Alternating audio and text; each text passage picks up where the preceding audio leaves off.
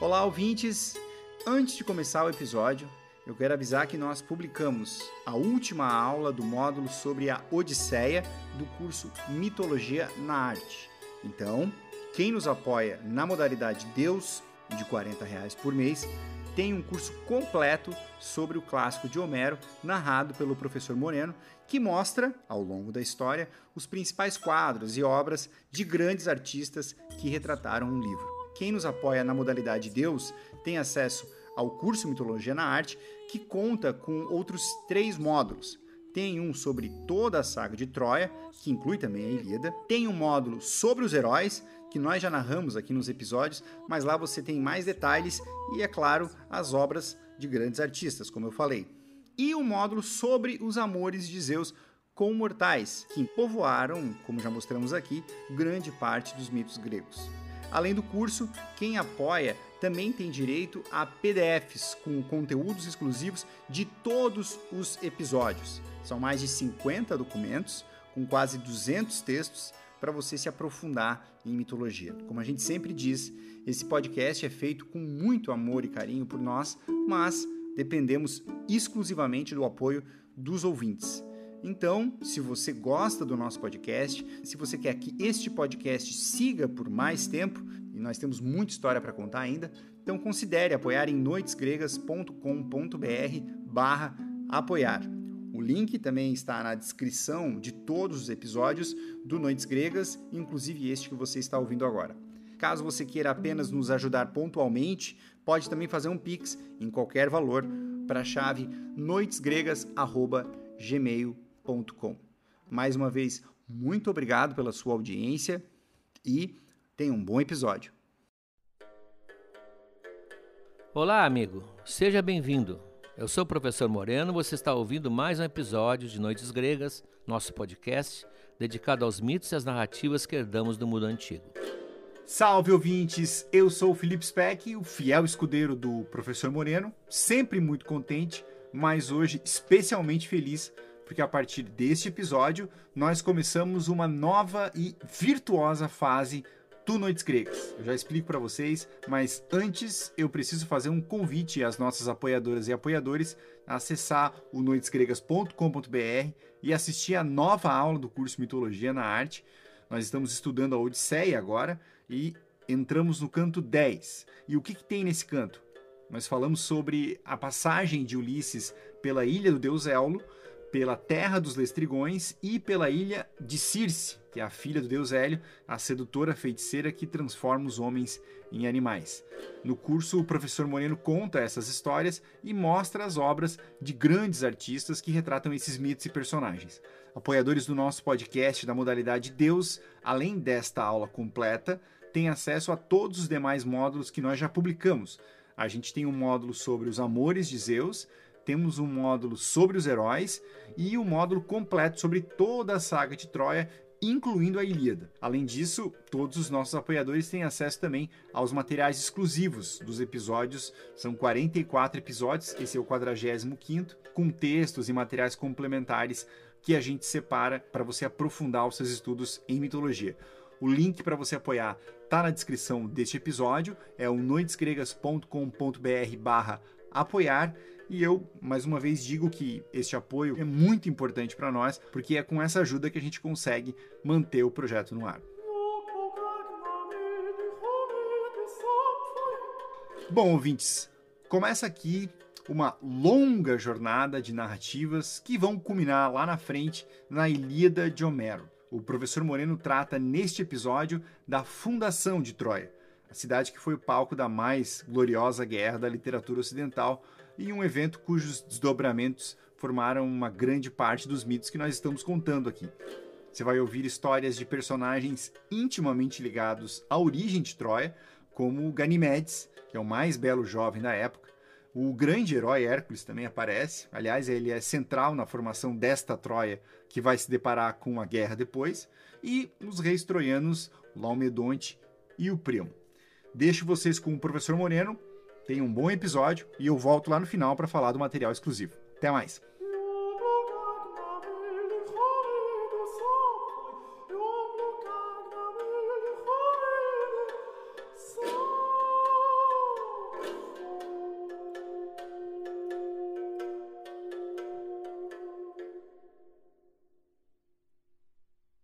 No episódio de hoje, que é a fundação de Troia, vamos começar uma narrativa que produziu mais de 70% da mitologia grega e que vai nos ocupar por muito tempo aqui no Noites Gregas.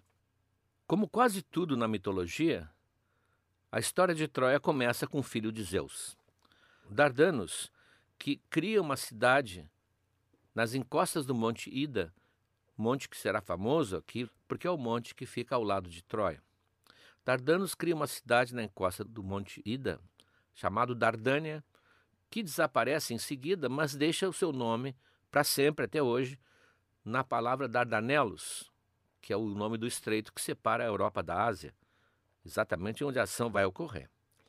Ele tem o filho chamado Erictônio, e Erictônio, por sua vez, tem um filho chamado Tros, e Tros, que está presente no nome Troia, por sua vez, tem três filhos, Ilus, Assaracus e Ganimedes. Ganimedes é um personagem que merece um parêntese aqui, até pelas consequências da sua história. Ganimedes era considerado o mais belo jovem que o mundo tinha visto, o mundo da época.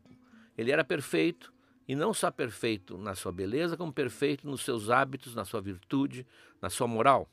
Ele não gostava da vida urbana e vivia muito mais nas campinas, nas montanhas, cuidando de animais, uma ovelha, para se afastar do convívio do que ele considerava a grosseria dos homens. Claro que ele atrai, por sua beleza e por suas virtudes, o olhar atento de Zeus. Zeus está sempre atento para o que é belo e sem grandes distinções de gênero, que Zeus jamais fez isso. E ele resolve que Ganimedes não devia viver entre os mortais. Ganimedes era bom demais para viver aqui e que mereceria pertencer à elite do Olimpo. Então, na sua forma habitual de águia, que é a forma que Zeus usa quando ele se disfarça de animal, principalmente, ele desce pairando sobre a planície, a encosta rasa do Monte Ida e ergue Ganimedes pelos ares os cuidadores, os acompanhantes dele, não conseguem fazer nada a não ser olhar para cima e lá vai embora para o Olimpo, onde ele vai servir a mesa dos deuses e vai servir a cama de Zeus. Quem assistiu a aula dos amores de Zeus sabe ah, que Ganimedes passou a ser o seu mignon, como se chama, para a raiva contínua de Hera, que tinha que aguentar o jovem servindo a mesa, mas sabendo que também agradava a Zeus em outros departamentos.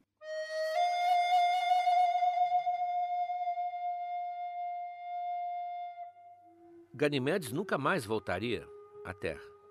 Ele ganha inclusive a imortalidade.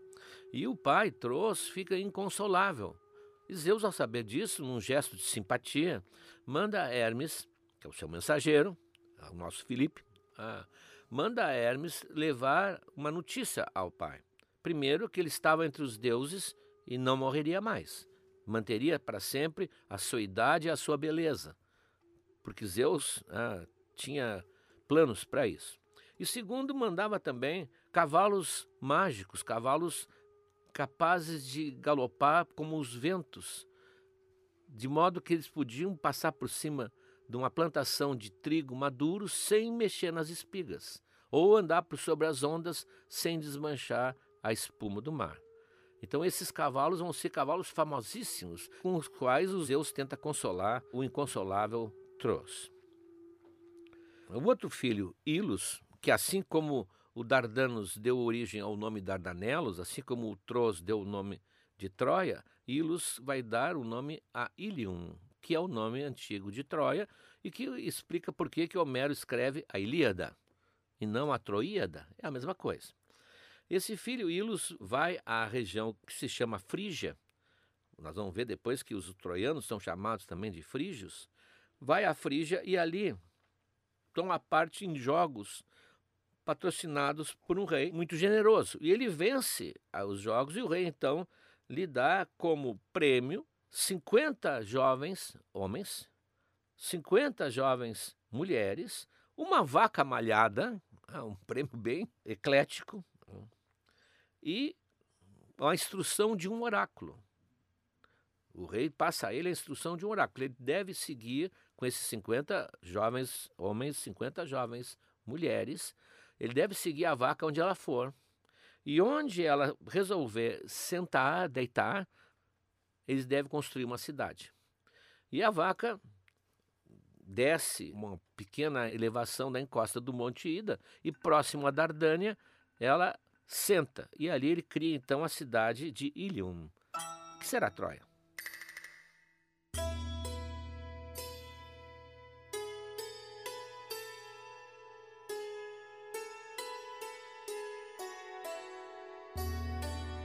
Ilus acredita no oráculo, mas ele quer ter certeza né, que ele acertou o lugar. Então ele, ele pede a Zeus, mentalmente, ele pede a Zeus que dê uma confirmação, que dê um gesto, que faça um sinal. Há um sinal da divindade dizendo que ele está no lugar certo. E nesse momento, então, do céu, cai uma estátua tosca de madeira, chamado Paládio, que vai ter grande importância na história da Guerra de Troia, inclusive. Cai o Paládio e bem próximo a ele, que está começando a construir um templo dedicado a Atena. E ele vai colocar então essa estátua, pequena estátua ainda primitiva.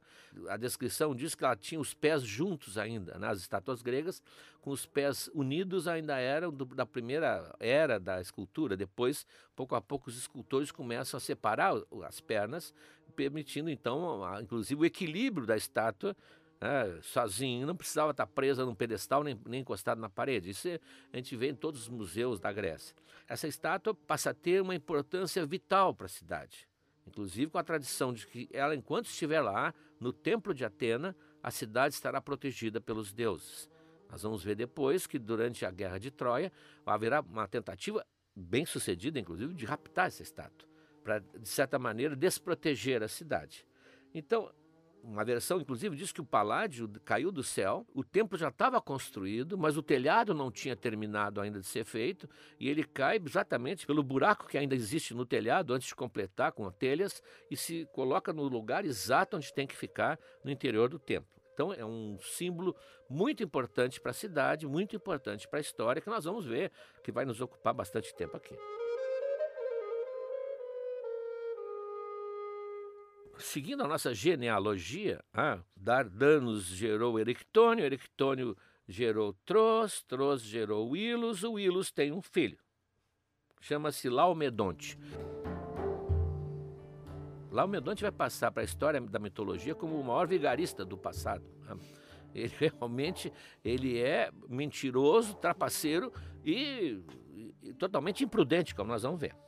Laomedonte, então, o filho de Ilus, é, que é também por isso ah, sobrinho do Ganimedes, ah, ele herda da família os cavalos esses, especiais, cavalos que ninguém teria iguais na, na Grécia inteira, que ele cuida como uma grande relíquia nos seus estábulos especiais.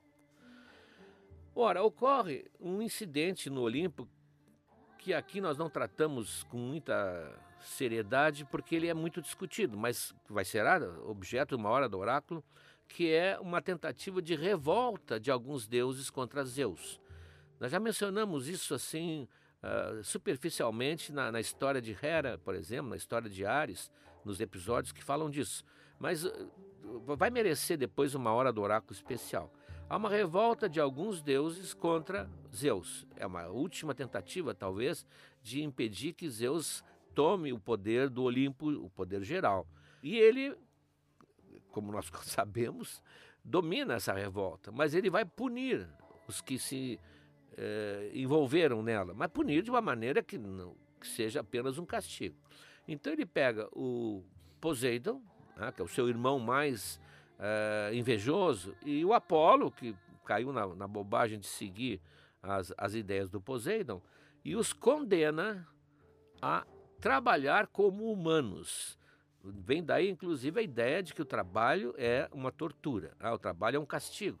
Ah, vocês fizeram isso, vocês vão trabalhar. Vamos ver o que é bom. Então, os dois, o Poseidon e o Apolo, na aparência humana, claro, eles se apresentam ao Laomedonte e que está tentando cercar a cidade de Ilion, que é a Troia, ah, fazendo as muralhas que até hoje estão lá. Então, o Poseidon trabalha nas muralhas E o Apolo trabalha nos campos, que ele é um deus pastor também, ah, pastoreando as ovelhas e os rebanhos pelas propriedades do Laomedonte. E as, e as muralhas vão crescendo e vão transformando Ilion numa cidade fortificada, muito bem fortificada. Ela está situada ah, no estreito, bem no local onde todos os, o comércio do Mediterrâneo para o Mar Negro e do Mar Negro para o Mediterrâneo tinham de passar. É, portanto, um entreposto estratégico. Hoje não é tão importante assim, mas assim mesmo é um ponto crucial em qualquer movimentação de tropas, de navios e submarinos do mundo civilizado. Então ele quer que isso seja protegido por muralhas altas e largas, muito largas. E o Poseidon, que é um deus, né, trabalha maravilhosamente bem e extermina a tarefa. Termina a tarefa, isso a mitologia não explica, mas muito humanamente, já que nós estamos trabalhando como humanos, queremos receber, esse combinado, um salário, queremos receber o salário, queremos receber a recompensa, seriam sei quantas moedas de ouro embora eles não tenham a menor utilidade para isso, mas eles querem levar a coisa até o fim. Vão pedir o pagamento e o Laomedonte simplesmente diz: não, não estou devendo nada. Mas nós fizemos aqui a muralha? Não, vocês são mentirosos. E se vocês insistirem, eu vou cortar o nariz e as orelhas né, de vocês, como faziam com os escravos para punir, e vou vender vocês como escravos. Tá? Até mais essa, vou pegar algum pirata da costa e vou vender vocês como escravos. Ele não sabe com quem está se metendo. É óbvio. Senão não faria isso. Simplesmente os manda embora. Ora, não havia justiça do trabalho, nem precisava. O Poseidon faz surgir uma onda imensa que vem devastando tudo pela planície. O Apolo manda uma peste, porque ele é o deus da peste, que começa a devastar a cidade por dentro. A onda chega e para nas muralhas, porque as muralhas estão muito bem feitas, o Poseidon fez um bom trabalho, e ele então manda também um monstro marinho, Ketus, em grego, o cetos, em latim, que é a origem dos nossos cetáceos. Uns dizem que era uma baleia, outros dizem que não importa. É um animal um monstruoso que começa a bloquear a cidade. A cidade está bloqueada pelo monstro.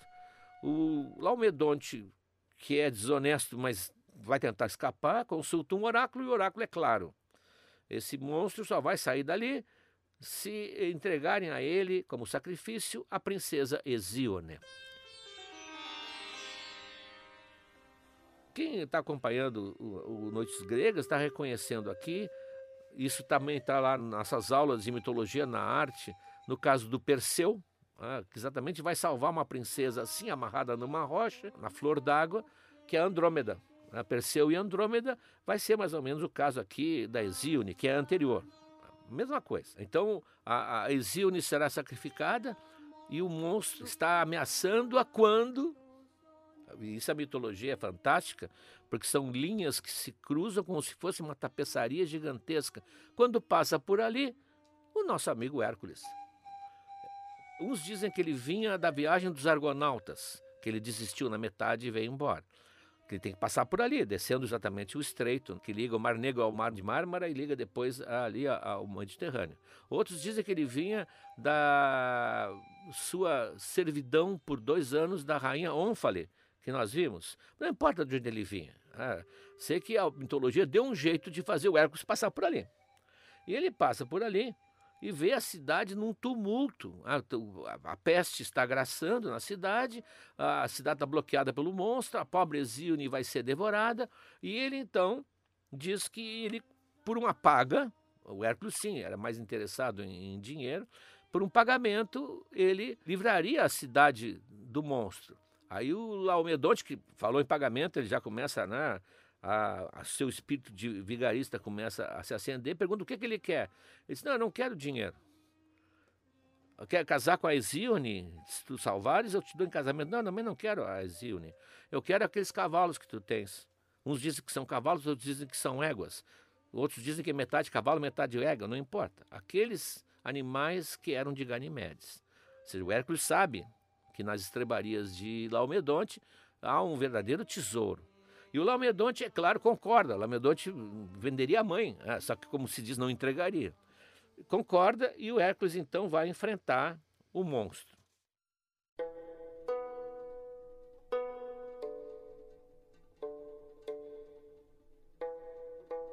A cena é parecida com aquela do Perseu que a gente vê nos quadros, só que o Perseu desce com as suas uh, sandálias aladas e ataca o monstro do ar. No caso, o Hércules Uns dizem que ele domina o monstro com seu porrete, com a sua espada, mas um autor já da era cristã, acho do século IV depois de Cristo, um autor grego, mas já cristão, diz que ele mergulha dentro do, do monstro. Ele mergulha dentro do monstro, é engolido, digamos assim, ou se faz engolir pelo monstro, sem ser mastigado, é claro. E lá dentro ele passa três dias e três noites com a espada, destruindo o monstro por dentro, até que o monstro morre. Mas quando ele sai lá de dentro, o calor do estômago e os ácidos do estômago eram tão fortes que o Hércules sai completamente sem cabelo. Ele perde o cabelo todo, que vai voltar mais tarde, mas tamanho foi o efeito que os sucos gástricos do monstro fez sobre ele. Essa versão é, é, até mais fantástica, né? ter sido engolido e depois desengolido, ou ele mesmo se desengoliu. Mas é claramente, já que é depois de Cristo, quatro séculos depois, claramente uma influência da história bíblica do Jonas e a baleia. O autor que inventou essa versão, ele estava obedecendo já a um modelo que já era conhecido do Jonas, que é engolido pela baleia, embora o Jonas não faça todo esse estrago que o Hércules fez.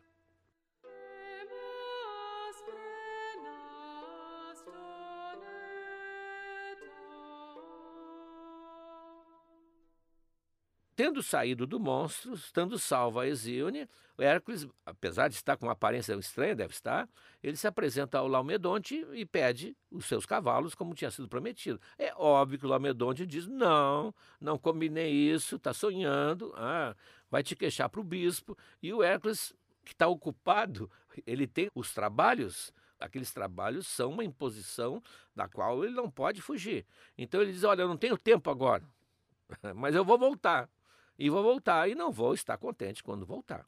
Então ele vai, volta para a Grécia e anos mais tarde ele volta com seis navios. Seis navios e um pequeno exército. Entre eles está junto o Telamon. O Telamon não vai ter grande atuação na, na mitologia, mas ele é pai do Ajax, que na Ilíada é, é, um dos personagens mais importantes. Ele volta com o Telamon e os seus marinheiros e arrasam a cidade arrasam a cidade.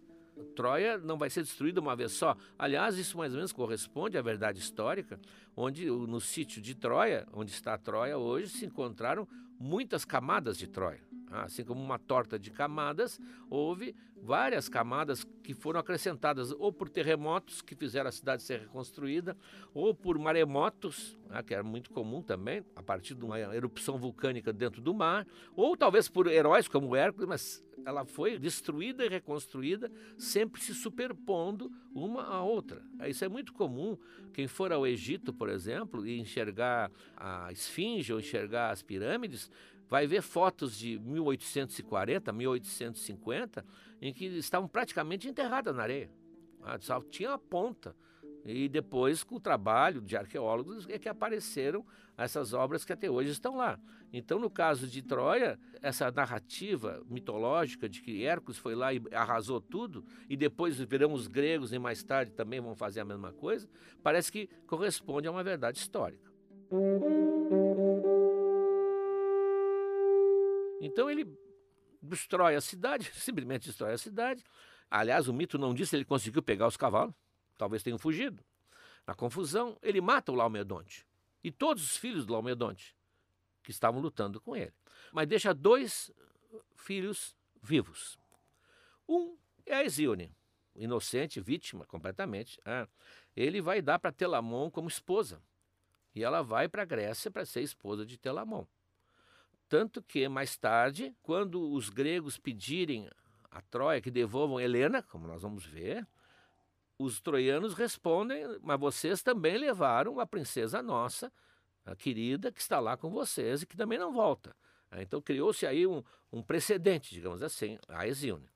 E o outro que ficou vivo era um jovem, um pouco mais que um menino, que o tinha dois nomes, um era Podarces, que não nos interessa, e o outro interessa muito, o outro nome dele era Príamo. Hércules poupa a vida desse jovem, porque esse jovem foi o único que tinha intercedido junto ao pai, dizendo que o pai tinha que cumprir a promessa que tinha feito a Hércules e entregar os cavalos. Então, antes de Hércules romper e ir embora, ele tinha visto o, o, menino se arriscar, inclusive, diante do pai, dizendo que isso não era comportamento de um rei. Então, esse, por ser justo e honesto, ele deixa vivo que será, ao crescer, o futuro rei de Troia.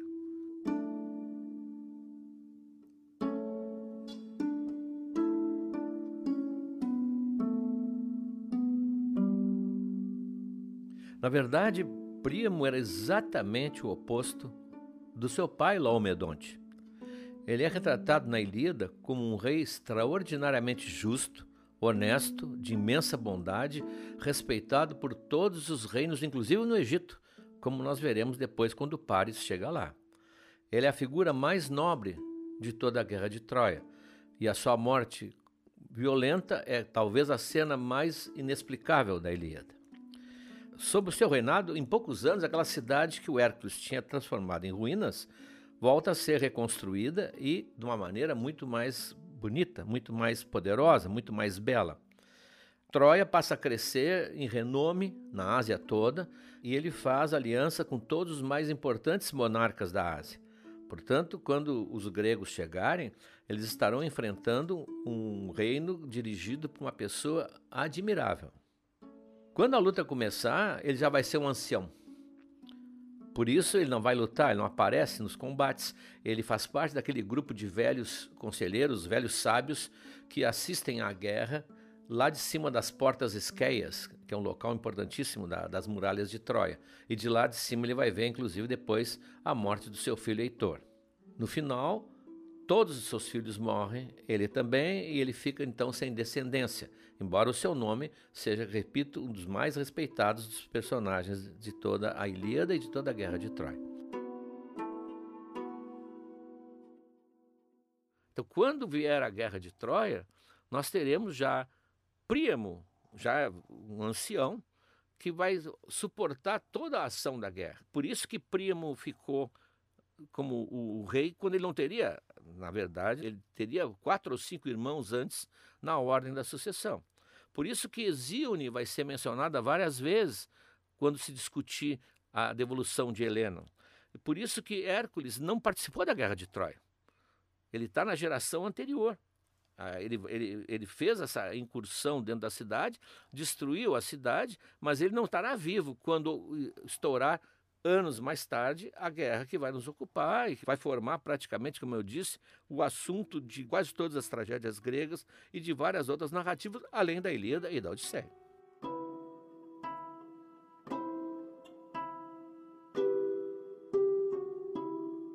Esta guerra foi, desde a antiguidade, a mãe de todas as guerras.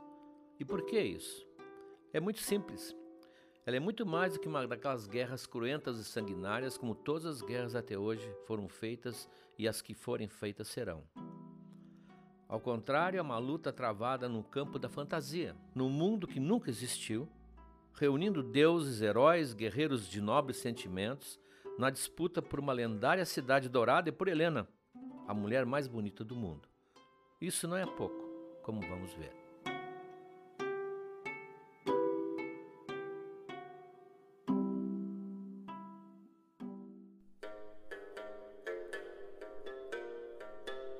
Lá na área do apoiador, mais três conteúdos exclusivos. Primeiro, um texto do multitalentoso Stephen Fry sobre as trapaças de Laomedonte, que é um trecho do livro The Siege of Troy Retold, a tradução é By Noites Gregas. Tem um texto do professor Moreno, que é a introdução do livro dele, o Troia, e é um trecho que fala sobre a emocionante empreitada do Henrik Schliemann em busca de vestígios reais da cidade destruída pelos gregos na mitologia. E tem mais um diálogo dos deuses, do Luciano de Samosata, que eu adoro, eu imagino que vocês também. Dessa vez entre Zeus e Ganimedes. Eles conversam logo depois que Zeus chega com o jovem no Olimpo, já de volta à sua forma humana, ele estava metamorfoseado de águia, né? E o Ganimedes agora imortal, mas ainda ingênuo, sem entender as intenções luxuriosas do deus dos deuses. E tem também algumas representações que vão junto no arquivo, a gente sempre coloca lá algumas imagens que representam os mitos que nós tratamos aqui. Antes de sair, eu quero só fazer um último pedido.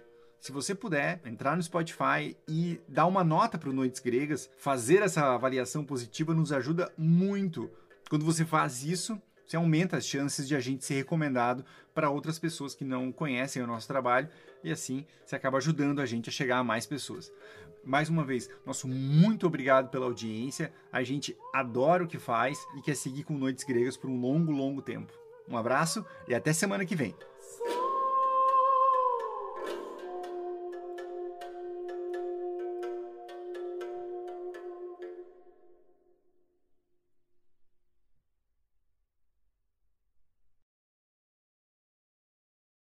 Olá, amigos. Chegamos agora ao terceiro ano do Noites Gregas. Já contamos muitas histórias, mas tem muito mais pela frente. Tem toda a Ilíada, a Odisseia, as Metamorfoses de Ovid e muitas outras coisas. Mas para que a gente consiga seguir em 2023, para produzir esse podcast que nos dá muito prazer, mas também muito trabalho, nós precisamos do apoio de vocês. Acesse noitesgregas.com.br barra apoiar o link está na descrição desse episódio. E veja como você pode ajudar. Um abraço.